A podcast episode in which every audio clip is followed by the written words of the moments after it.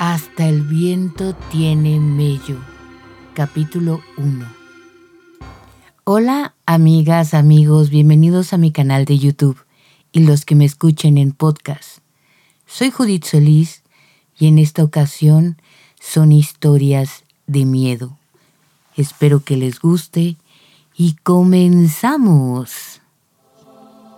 La mayoría conoce la historia de La Llorona, la mujer que por el dolor tan grande de la desilusión por un hombre, decide arrojar a sus hijos al río y después quitarse la vida.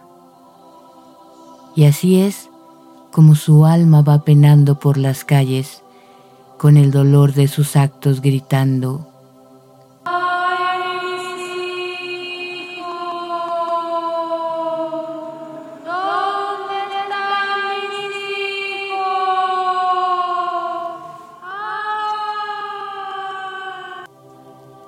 Esta historia es de la vida real y me la contó mi padre. Él vivía por los rumbos de la colonia Tacubaya en la Ciudad de México. Y cuando él era un adolescente, le gustaba mucho jugar fútbol con sus amigos. Y ellos ya sabían de esa historia y que algunos vecinos la habían escuchado por ahí. En ese grupo de amigos mi papá y uno de sus amigos le temían mucho a la llorona. En una ocasión, después de un juego, todos se dirigieron a su casa. Mi papá fue el primero en llegar a la suya y preocupado le pidió a sus amigos llevaran a su casa al muchacho temeroso.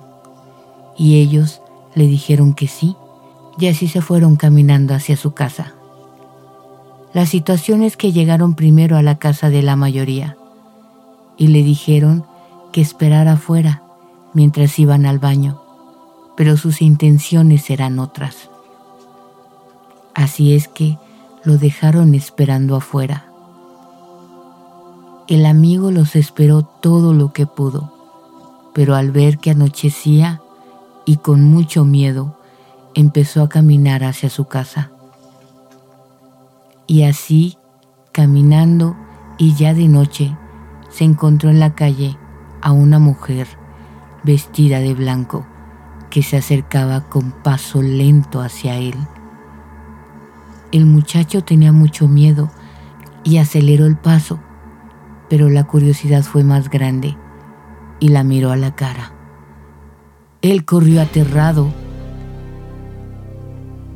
Al día siguiente, mi padre fue a buscar a su amigo para invitarlo a jugar. Al tocar abrió su mamá y ella le cuestionó de lo que había pasado el día anterior, ya que su hijo llegó a casa muy agitado y en shock. Mi padre, muy contrariado, le contó que solo le pidió a sus amigos que lo llevaran a casa y que no sabía nada más. La madre del muchacho le dijo que lo sentía, pero que no podía verlo. Mi papá fue a ver a sus amigos para ver qué es lo que había sucedido. Al llegar con ellos, le contaron la broma tan cruel de dejarlo esperando, aún sabiendo que tenía miedo de irse solo. Mi padre se molestó mucho con ellos.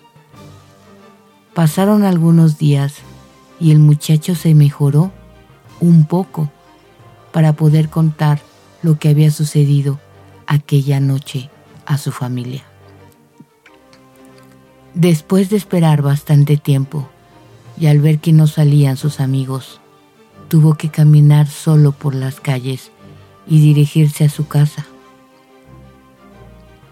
Ya había anochecido cuando vio a una mujer vestida de blanco no sabía bien si caminaba o flotaba, pero se acercaba cada vez más a él. El miedo lo paralizó, pero la curiosidad lo hizo verla a la cara, y lo que vio lo horrorizó. La cara estaba desencarnada, era una calavera, y esto lo hizo correr de miedo hasta su casa y con tanto miedo que no pudo hablar por varios días. Después de ese acontecimiento, cuenta mi padre, su amigo no volvió a ser el mismo. Como esta historia, estoy segura que hay muchas en toda la República Mexicana. Y es más, tal vez en todo el mundo.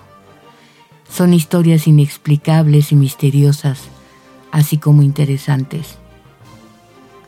Mi reflexión ante este relato es que seamos más empáticos y solidarios con los seres sensitivos, como mi padre y su amigo, y no se burlen ni hagan bromas tan crueles. Recuerden o recordemos que un día podemos estar en su lugar. Amigo, amiga, si quieres que cuente tu historia, envíala por mensaje de Facebook a la cuenta de Judith Sol y cuéntame lo que quieras que platique de este tipo de historias de miedo. No olvides que me puedes encontrar en el canal de YouTube como Judith Solís o si prefieres puedes escucharlo en podcast. Si te gustó esta historia, regálame un like, déjame tus hermosos comentarios, suscríbete a mi canal y nos vemos muy pronto. Adiós. Por favor, comparte esta historia.